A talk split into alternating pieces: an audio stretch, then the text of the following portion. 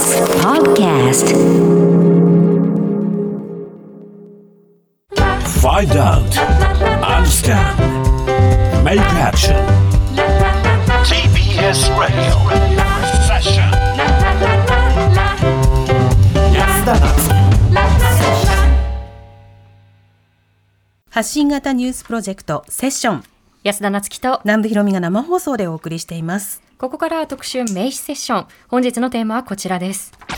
Main session. 探求モード。多様性と調和を掲げる東京オリンピックが開幕。日本における外国人差別の現状と課題とは？今夜東京オリンピックの開会式が開かれ来月8日まで行われます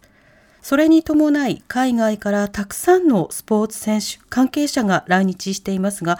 開催前から都内のホテルのエレベーターに日本人専用外国人専用などの張り紙が掲示されるといった問題が起きた一方女子サッカー選手が試合前に片膝をつくポーズをして人種差別の撤廃を訴える場面もありました。最近では名古屋入管でスリランカ人のウィシュマさんが亡くなった問題や先月には南アジア出身のムスリムの女性に対して警察官が不当な聴取を行ったという問題も起こるなど外国人への差別や偏見が未だ根強く残っています。今日は多様性と調和を掲げる東京オリンピックが始まるこのタイミングで改めて日本国内での外国人差別、人権侵害の現状と課題について、外国人を取り巻く法律問題を多く手掛けてきた弁護士の方と考えたいと思います。はいあのこの都内のホテルのエレベーターに例えばその日本人専用 Japanese only という言葉がかけられた時に私がやっぱりこう真っ先に思ったのが1年間あるいはそれ以上の月日をかけて日本社会ってじゃあ何を学んできたのかなっていうことだったんですよね。であの昨年その感染拡大があの懸念をされる中で街中の例えば飲食店でこの Japanese only っていうことを掲げたお店実はポツポツ見受けられましたよね。でもあの感染を防止するという意味では全く合理性がないはずなのにいや感染が怖いというその恐怖だったり不安が掲げる、まあ、広がる中でさもそれが正当性を持っているかのように街中に広がっていくでもっとこれ遡ってみると2014年に浦和レッズの試合で、私もそうしました。ね、サポーター側のその、まあ、観客席に Japanese only というこう、まあ、横断幕がこう掲げられてしまって、無観客試合という重い処分が、あのチームに下りましたよね。そ。でそれぐらいやはりこう大きなしかも曖昧な主語で人をくくってどちらかをこう切り捨てていくということって重いんですよっていうことが示されたはずなんですけれども、この社会は一体何を未だに学ばなければいけないんだろうかということあの具体的な事例を踏まえて今日は考えていきたいと思います。はい。では本日のゲストご紹介します。弁護士の西山敦子さんです。スタジオにお越しいただきました。よろしくお願いいたします。よろしくお願いします。よろしくお願いいたします。あのリアルでお会いするのは西山さん初めてなんですけれども、ねはい、あの、うん普段どういったことに取り組まれているのかということをまず伺えますでしょうか？はい、えっと、私の仕事の特色としましては、日本にお住まいのあの外国の方の法律問題、例えば離婚であるとか、うんまあ、お給料払ってもらえないっていう労働の問題だったりとか、まあ、外国の方でも日本の方でも起こりうる法律問題の外国の方のサポートをするっていうお仕事が中心で、もう一つは、まあ、いわゆる入管の問題ですね、難民申請中の方ですとか、あと在留資格はないんだけれども、特別な許可を受けて、あの日本に残りたいという方のサポートなんかもしてます。うんあの様々な形でこの日本社会に生きていらっしゃる多様なルーツの方々と普段から、まあ、日頃から接していらっしゃると思うんですけれども、まあ、冒頭から今日お伝えしている通り今日オリンピックが開幕するということになってていて、まあ、このオリンピックのために短期ではありますけれどもさまざ、まなこう国から多くの人たちが訪れることになっていますよね。はい、でその観点から西山さん何か懸念されていることというのはありますか？そうですね。冒頭あのホテルのエレベーターの張り紙問題とかも、あのお話に出ましたけれどもやっぱり日本社会にその国際的な水準の人権の意識っていうのが身についていないので今後もちょっとその何かの機会にあの機会は最初に抑えてるかもしれませんけれども、まあ、不快な思いをされたりですとか傷つくような外国の方が出てこないかなということは懸念しています。うん。あの傷つかれたりその、まあ、尊厳が傷つけられたりというこう問題に始まりその実際にこう命の危険にこうこれは関わるんじゃないかなというふうに私が懸念していたのがウガンダ選手に対する処遇なんですよね。はい、あの皆さんニュースの中でご覧になっているとは思うんですけれども、まあ、一時的にその行方が分からなくなってしまったウガンダ選手がいましたよね。はい、でホテルの書き置きには、まあ、あの自分のその経済的なその問題についてこう伝えるようなこう内容になっていて、まあ、それ自体が非常にこう深刻だとは思うんですけれども、はい、でその後、まあ実際にこう選手が見つかってで難民申請をこうしたいというこう意向が一時は報道で伝えられましたよね。うん、よね。ところがえ帰国するということになってしまう。あのこの一連の動きをご覧になって西山さん何かこう問題意識を持たれた点どういったところにありましたか？そうですね。まず率直に言って、まあ、日本の対応に問題があったなっていうのは思っていて、ポイントはやっぱり今おっしゃられたように難民申請の意向があったという部分に一番あの問題があるなと思っていて、うん、まあ、あのノン・ルフールマンの原則っていうのがあるかと思うんですけど、はい、まあ、簡単に言うと、まあ、国に帰ると迫害を受ける可能性のある人をその国に返しちゃいけないと。そういうルールなんですけれども、まあ、本当に迫害されるのかこの人はっていうのをちょとりあえず置いとくと、うん、とにかく保護して返さないっていうふうにするのが、まあ、原則的な対応であったと思うんですけれども、まあ、このこの方はまあ日本で働きたいって言ってただけじゃないかっていう方もいるかもしれないんですけれども、まあ、今回のことで国のその貧しさをあの世界に知らしめてしまっただとか、まあ、その懲罰の対象になったりする可能性っていうのはあるわけなんですよね。で彼が難民申請したいと言っている以上理由はさておきまずは保護しなきゃいけなかったと思ってるんですよ。で、えー、今回ところが、まあ、警察に保護されたところまで良かったんですけれども難民申請の意向があったのに警察大使館に引き渡しちゃったと。そうですよね、大使館っていうのはその、まあ、国家権力の出先機関なわけですよね。もはやウガンダなんですよねあそこは。はい、はいというふうになるとやはりこう迫害をするかもしれない側にこう引き渡してしまうということが非常に大きな問題をはらんでいたということですよね。そう思います。で、あの全南連という弁護士の団体があの関係機関に申し入れ書を出しているんですけれども、まあ例えということで、まあ保護を求めている DV の被害者がいたとして、うん、その方を DV 夫にもう相談、うん、あ相談引き合わせて、まあ、家に戻るように説得させるような、うん、それと同じなんじゃないかっていうような例えをされているのを見て、私もその通りだなと思いました。そうですね、その深刻さがなかなかこう、まあ、公的機関の中でこう共有されていないということに日本のこう問題の根本の、まあ、一端が見えたかなというふうにこう思うんですね。でこの人権だったりあるいはその差別というこう軸から見て他にもこうオリンピックをめぐってさまざまなこう問題点指摘されてきたと思うんですけれども西山さんの中で他に何か問題意識を持ってらっしゃることというのはありますか？そうですね。ちょっと今朝方まだちょっとあの情報の角度という意味では、うん、あのまだわからないところもあるんですけれどもあのまあ日本に25年住んでおられたそのセネガルのご出身のパーカッションの奏者の方が、はい。まあ、ミュージシャンの方が、はい。はい、あの開会式にあの出る予定だったにもかかわらず、まあ、あのそれをキャンセルしてほしいと言われたと。理由を聞いたらなんでここでアフリカの人ってなっちゃうからっていうふうに言われた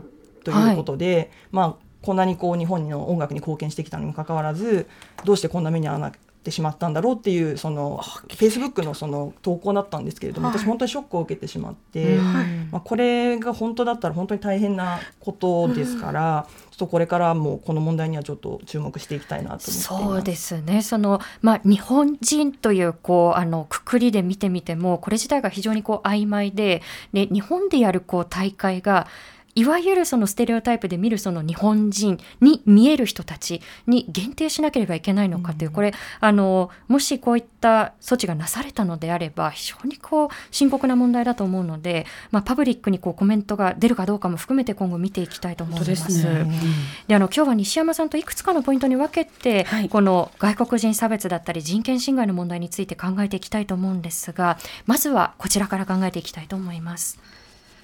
ムスリム母娘の不当聴取事件から見る国家権力による外国人差別人権侵害の現状とは？はい今回ですねあの西山さんにお話を伺いたいというふうに思った、まあ、きっかけにもなってしまった事件なんですけれどもあのこれ、まあ、概要を知るだけでも非常にこう信じがたいことが起きてしまったという事件なんですよね、はい、どういったことが起きてしまったのかということまず南部さんからご紹介いただければと思います。今年6月1日、東京都内に住む南アジア出身のムスリムの40代女性がヒジャブを着用し、近所の公園で3歳の長女を遊ばせていたところ、突然、園内にいた男性から息子が蹴られたと抗議されました。女性は長女から目を離さず見ており、長女は蹴っていないと主張しましたが、男性から外人、在留カード出せなどと詰め寄られました。その後、男性の通報で警視庁の警察官6人が駆けつけましたが、日本語でのコミュニケーションがほとんどできない女性に対し、本当に日本語喋れねえのかなどと発言。公園での聞き取りの後、女性と長女は最寄りの警察署でおよそ2時間半、任意の事情聴取をされたということです。後日、民事訴訟を起こすと主張する男性に、警察側は女性の氏名や住所などの個人情報を伝達したほか、女性が長女を監督できていなかったとして、児童相談所に通告したということです。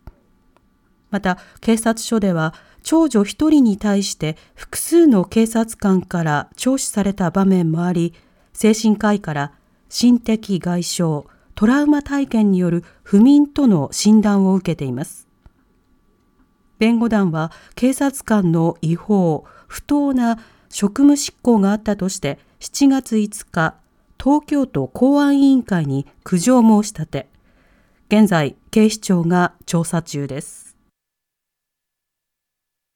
やこれあの聞いてくださっている皆さんこの事件ご存知だったでしょうか？あの今概要を聞いてくださっているだけでも例えば園内にいた男性からのヘイトスピーチ、えー、それから警察による差別発言警察の聴取の在り方そのもの、えー、そして個人情報をなぜこういった形で渡したのかこれは危害を加えられるような可能性というのを増やしてしまったんではないか。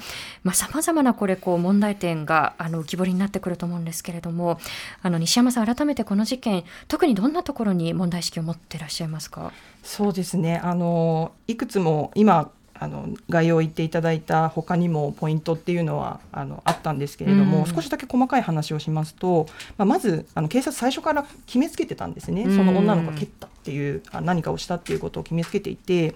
でそれであの警察署に連行したっていうところももう問題ですしそうですね。で後から分かったことには意に反して写真を撮影したりとかもしていたり、うん、えーと母語ではない言葉である英語で通訳をさせらあのしてしかなかったりあとはあのお昼を食べてなかったランチを食べていなくてお腹を空かせたままあのトイレにも行かしてもらえないおむつも返させてもらえない、うん、そういう中で事情聴取が行われたということと今あのお話しあったようにあの個人情報もですね、まあ、真摯な同意がある状態でなく、まあ、相手方にそういうヘイトスピーチをするような相手方に対して、まあ、提供してしまったというあのいくつかポイントはあるんですけれども、まあ、あのこれ正直日本人彼女たちが日本人いわゆる日本人であったとしても、うん、アウトなことばっかりだと思うんですよ。ね、はい、ただ日本人じゃなかったら外国の方だからこそっていうのがあるんじゃないかっていうのは入り口だと思ってます。うん、そうですね。あのこの事件あの他にも記事を読ませてもらったんですけれども、たまたまその仲裁に入ったようなこうまあ第三者の方がいて、でなおかつあの皆さんのようなこう弁護士さんとこうつながることができたということで、こうして明るみになってきたとは思うんですけれども、もしその場にその男性とそして警察とその親子だけだったらっていうことを考えると。表に出てこないこう事件ってたくさんあるんじゃないかこれ氷山の一角なんではないかということも考えてしまいますよね。私もそう思います。うんあの様々なこう問題点指摘をしてくださったと思うんですけれども、まあ、そもそもその、まあ、男性からのこう言葉というのがあの紹介してくださったもの本当に一部で他にもこうもう明らかなヘイトスピーチたくさんあったんですがはい、で警察からのこう発言というのもそもそも、まあ、差別発言だったりするわけですよね。でこれ法律に違反しないのっていうふうにこええう皆さん思うと思うんですけれども、日本ってその差別そのものを禁止していく法律だったり、まあ、ヘイトスピーチに対してこう何か罰則を加えていく法律というのが国家ぐるみではないわけですよね。そういった法的な問題というのはいかがですか？まあ、あのヘイトスピーチ自体を、うんまあ、禁止したり罰則でやってなかったとしてもその刑法犯的な、うんまあ、侮辱罪であるとか名誉毀損であるとかっていうレベルになってくると、まあ、その対象にはなってくるのかもしれませんけれどもあの警察がその場に6人来てたらしいんです当日。うんでも誰もその男の、えーまあ、外人は生きてる価値がないとか。あのあとはタバコを吸って彼女の顔に吹きかけたりもしてたらしいんですけれども誰も咎めなかったんですよ。うんうんなのでそのヘイトスピーチをしたりすることが間違っていることだとか、犯罪になりうることだっていう認識が警察にすらないっうんていうところが本当に問題だなというふうに思ってます。ど。あのやはりこう情景をこう思い浮かべてみてでまあ、そもそもそのお母様はその自分の娘さんはその相手方のお子さんに何もしてないということをこう主張されているわけですよね。はい、でたとえその子供同士でちょっとこう何か腕が当たっちゃったとか、あのちょっとおもちゃの取り合いになっちゃったっていうことって起こり得るわけじゃないですか。ですね。でもそれで警察官が6人来て一方だけのその言い分っていうのをこう鵜呑みにしてでなおかつその3歳のお子さんをお母様からこう引き離して、で大人たちがこう聴取をこう取り囲んでしていくということあのこれが日本人のいわゆる日本人の子供親子に対してだったら起こり得るだろうかということをやはりこう考えてしまうような事件ですよね。これおそらくあの警察のこう人権教育だったり人権意識の在り方そのものも問われてくると思うんですけれどその警察の在り方というのは今回の事件を通してどんなふうに考えましたか？そうですねあの今おっしゃっていただいたようにあの人権意識があの警察官になるまでの過程の中で、うんあの扱われている研修として扱われているんだろうかっていうのをすごく感じまして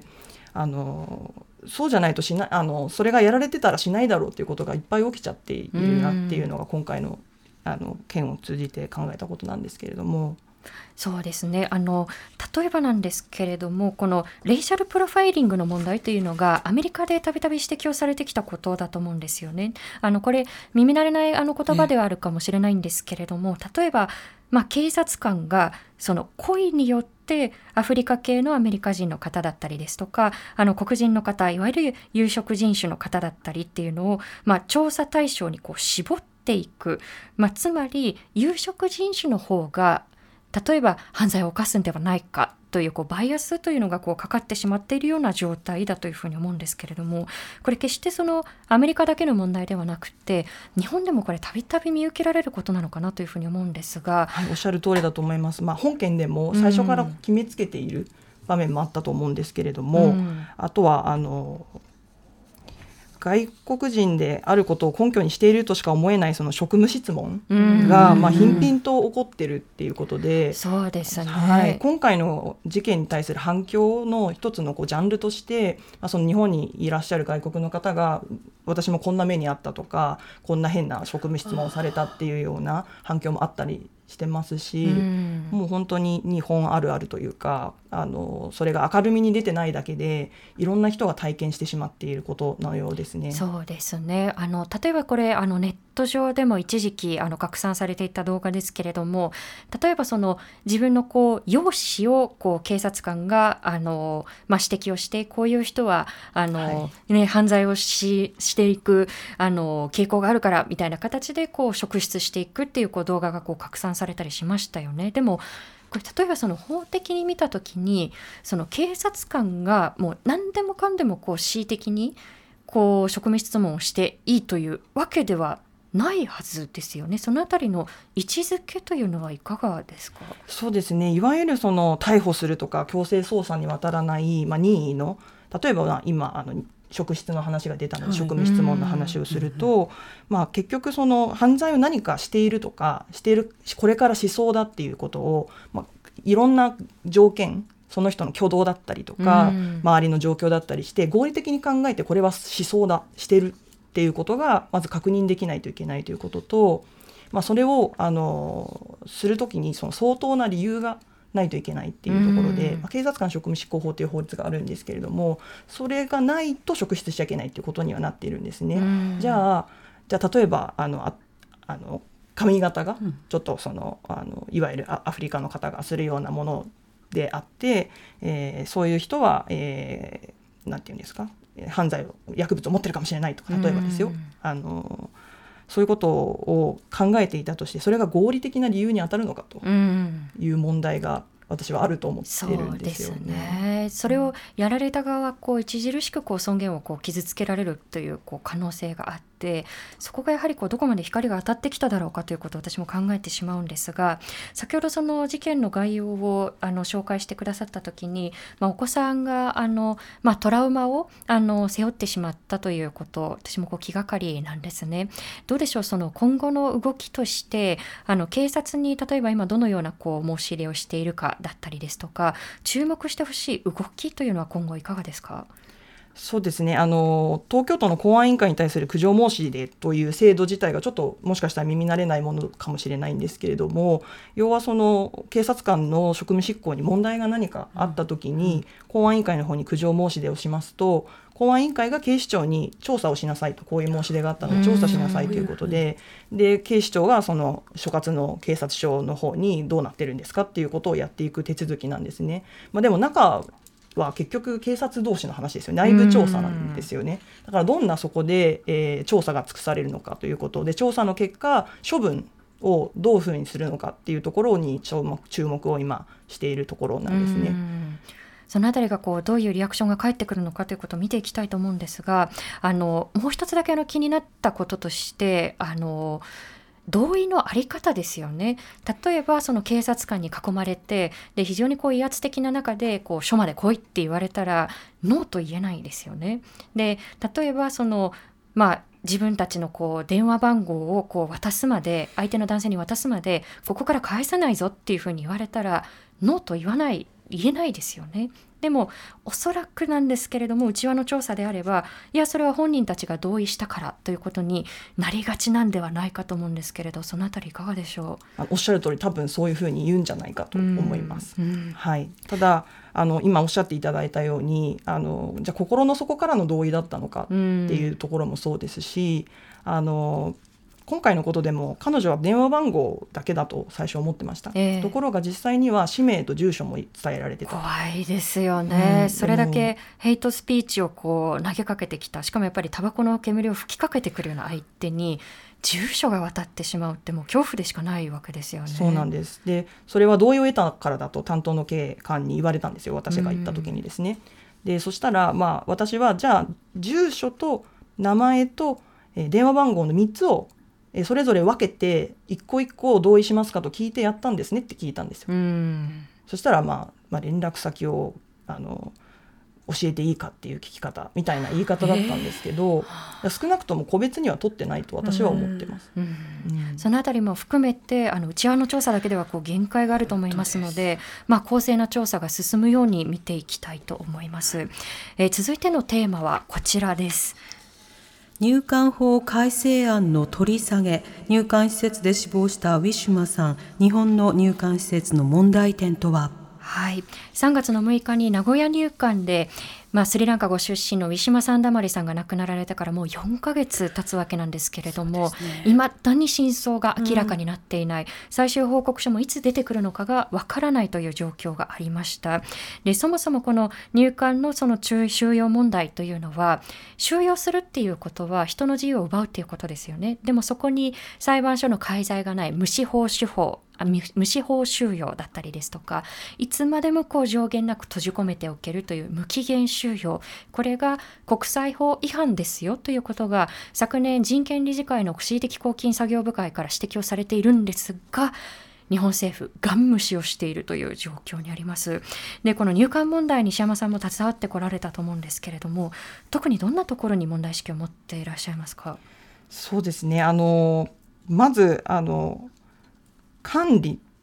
管理という言葉を使うのも私も嫌なんですけれども、管理のその在り方っていうのがあまりに非人道的なんじゃないかということと、オリンピックの関連でいうと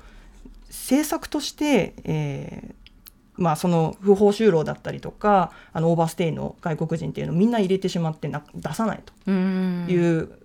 ことがまあ行われていましていわゆるそのオリンピックのための格好好きの治安対策だということを掲げられているわけですよね。はい、外国人イコールなんて治安を壊すものっていうそもそもの発想がそこにあるような気がしますし。そうですね。こう政策そのものにあのそういった管理する監視するそこで括弧好きの治安対策をしていく維持をしていくということがあの随所にこう現れてくるのかなというふうに思うんですけれどもあの依頼者の方々でもおそらくその収容を経験された方いるんじゃないかと思うんですが何かこう印象に残っているこう、まあ、依頼者の方のエピソードというのはありますか？はい。あのそれこそ2年超あの収容されていた方なんですけれども、うん、ある日、まあ、あの面会に行きまして私に話してくださったのが、まあ、違う部屋のどこから来た人が今日はあのうんちを壁に塗ってたと。うん、それで仮放免に聞いたことあります。あの、はい、なったんだと、うん、じゃあそうすれば出れるのかなってつぶやかれたことがあったりですとか、まああのその方が、まあ、最終的に出るまでの間に、まあ、5回ぐらい、まあ、仮放免という、はい、あの仮にあの出てくる、うん、あの手続きをしたんですけれども、はい、あの最後の最後、まあ、出てこれた時に、まあ、すでにそのお父様があのもう瀕死の状態というか、うん、あの長くこう患われていて。えー、野党の思いでで出てきてですね、まあ、まあ、スマホで会話するしかできなかったわけなんですけれどもあのそれでまあ見見とれたというか。ただもし収容施設にそれまで入っていたら、な何せ2年超入ってますし5回やってもできなかった人ですから入ってた可能性もあるわけですけどそしたら見とることすらできなかった、日本のその収容で当然携帯を取り上げられてますし、電話も自由にできないですし、まあ、そういうことであのすごくあの印象に残ったことではあるんですけれども。そうですよね。あのまああの壁に排泄物をこう塗ってしまう方というのは私も実は面会に行った時にこうお話を聞きまして、もうそれをしなければこう外に出れないもうそこまでこう究極の状態にこう追い込まれてしまっているということをあの皆さんにもご想像いただければと思うんですけれども例えば今のその外に出てこれなければスマホで見ながら父を見とることもできなかったというお話で言うとイギリスの公衆用施設とよく比較をされますよね。えー、実際にその、まあ、現地に視察に行かれた方からするとやっぱりインターネット環境が収容者の方々にこう整備されているそれがこう当たり前のようにこうなされているその違いに驚いたというお話も聞きました。その施設に収容するというだけではなくて外部のこう連絡手段というのをこう限っていくということそのものについては西山さんいかがですか？そうですね。私もこのイギリスのあの視察の話を伺った時本当に驚いて日本と比べて本当に違うんだなと思っていて、うん、ここでイギリスでうまくいってるのであればその管理は必要ないんだっていうことを思ったわけなんですね。うん、その外部との遮断をしなくても、うん入入出入国の管理ってできてるんだって。だから日本のやってることはこれが必要なんだと言うかもしれませんけれどもそれは違うっていうのをはっきりそのイギリスの視察の話を聞いた時には思います。そうですね。その必要のない措置というのもたくさんありますし、うん、そもそも必要のない収容というのもこう多々あって、まあ、そもそもそのまあ、これって収容するって本国までの送還の準備としてっていうことは建前ですけれども実態はそうなっていないっていうことがこう浮き彫りになったのがこのコロナ禍だと思うんですよね。はい、であのクラスターが発生してしまったということもあって、まあ、多くの方々が今こうコロナ禍で、まあ、仮放免外に出るということが認められているわけなんですがそう考えるとこれだけこう仮放免になって問題ないっていうことはそもそものこの仮放あの収容必要なかったんじゃないのっていうことこれも浮き彫りになってきたかと思うんですがいかがでしょう？そうですねあの先ほどのあの依頼者ともその話をしてましてあんなに大変だったあんなに苦労して、うんお父さんも認めるか認めれないかっていう状態だったのにこんなに簡単に出るんだこんなに簡単に出せたのに出さなかったんだっていうのをものすごくあの悔しくそうでしょう思ってねま。した。そうですね。もうこの入管の収容施設のその非人道性上げればきりがないんですが3月6日に亡くなられたウィシュマ・サンダマリさんに関しては真相解明のためのそのビデオ開示だったりですとかあとはその再発の防止を徹底してくださいということで今オンラインの署名活動も行われています、でこの収容の問題気になったという方はあのそちらもぜひチェックをしてみてください、ね。はい、うん。問題のこう実態がを知りたいという方声を上げたいという方あのそのオンライン署名をぜひ見てみてください、えー特集メインセッションはこの後も続いていきます。TBS Radio 905-954発信型ニュースプロジェクト安田なつきセッション。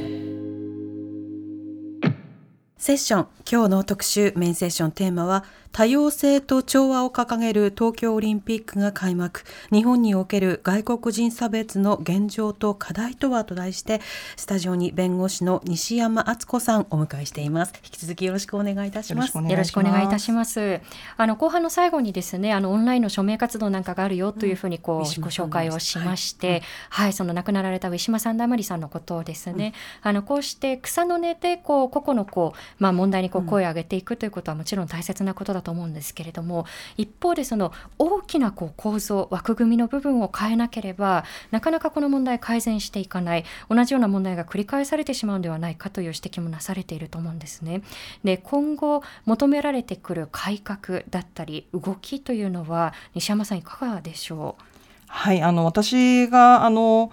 ぜひこう皆さんに知っていただきたいこと、それからこのこれを成し遂げていただきたいと思っていることが国内人権機関というものをあの日本の国内に作りませんかということなんですね。でどういうものかというとまず政府から独立しています。それから裁判所でもない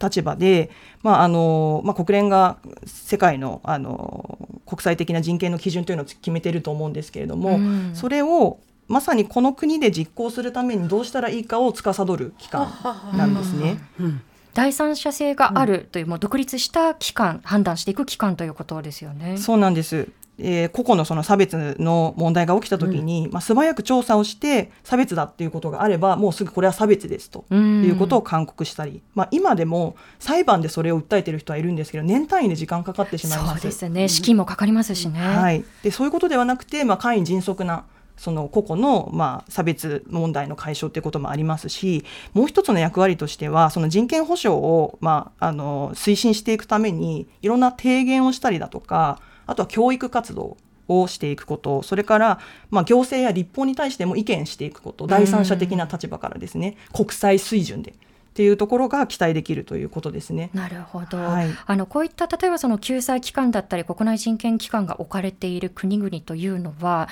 例えば先ほど話題に上りましたけれども差別をこう禁止する法律だったりですとかこうそことこうセットになってこう設置されているようなイメージもあるんですけれども例えば、まあ、特にその EU 諸国ですねこういった機関が設置されている国多いと思うんですがどういった運用がなされているのかそのあたりはいかがでしょ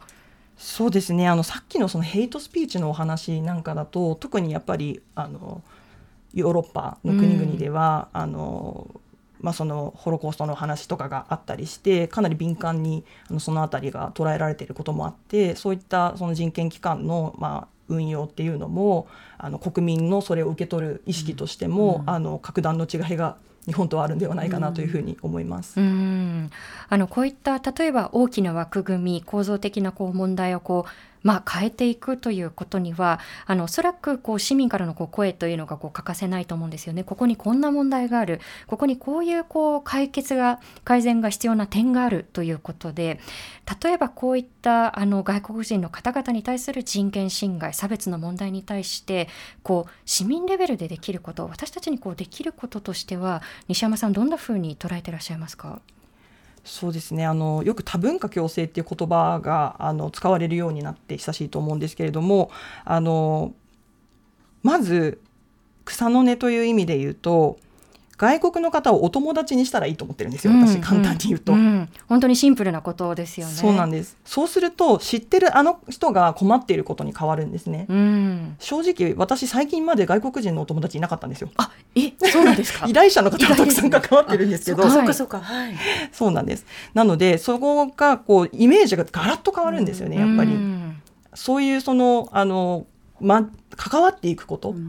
それがまず草の根でやっていただきたいことかなっていうふうに思っています。うん。あのよくですねその差別の常套句として「I have a black friend」じゃないですけれどもいや僕にもこう、うん、黒人の友達いるからさって言って思いっきりこう差別をする人とか、うん、あの日本の中でもいや僕にもこう在日の友達いるからさっていうふうに思いっきり差別するみたいなことあるんですけれどその表面的なこうただつながっているではなくってやはりこう言葉を交わせてで相手を相手としてしっかり見ていくような、うん、そういう関係性を結んでいくということですかね。そうですねあのまさにおっしゃる通りで私がその想定しているその多文化共生の社会っていうのはあのまあ、互いにこう尊重するっていうことが前提なんですよね。で、まあ、誰もがもう差別されない互いの多様性は尊重するんだけどもかつ自分らしく生きるっていうことが実現するとその多文化共生の社会なのかなと思っていて。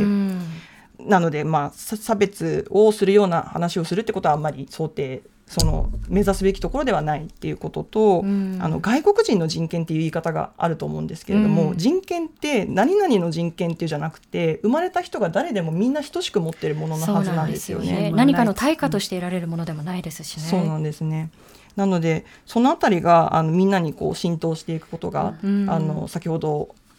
来おっしゃっていただいている、まあ、その草の根でできることの一つではないかなというふうにね、あなたと私っていうこう関係性をどれだけこう結んでいけるのかということも問われてきますしオリンピックで非常にこう華々しくこう海外の人たちをこの表舞台では受け入れながら足元で外国の人たちがこう踏みにじられているその尊厳をという矛盾もしっかり正面から捉えていきたいなというふうに思います。今日はスタジオに弁護士の西山敦子さんをお迎えしてお送りしました。西山さんありがとうございました。ありがとうございました発信型ニュースプロジェクト。ニュースプロジェクト。安田なつきセッション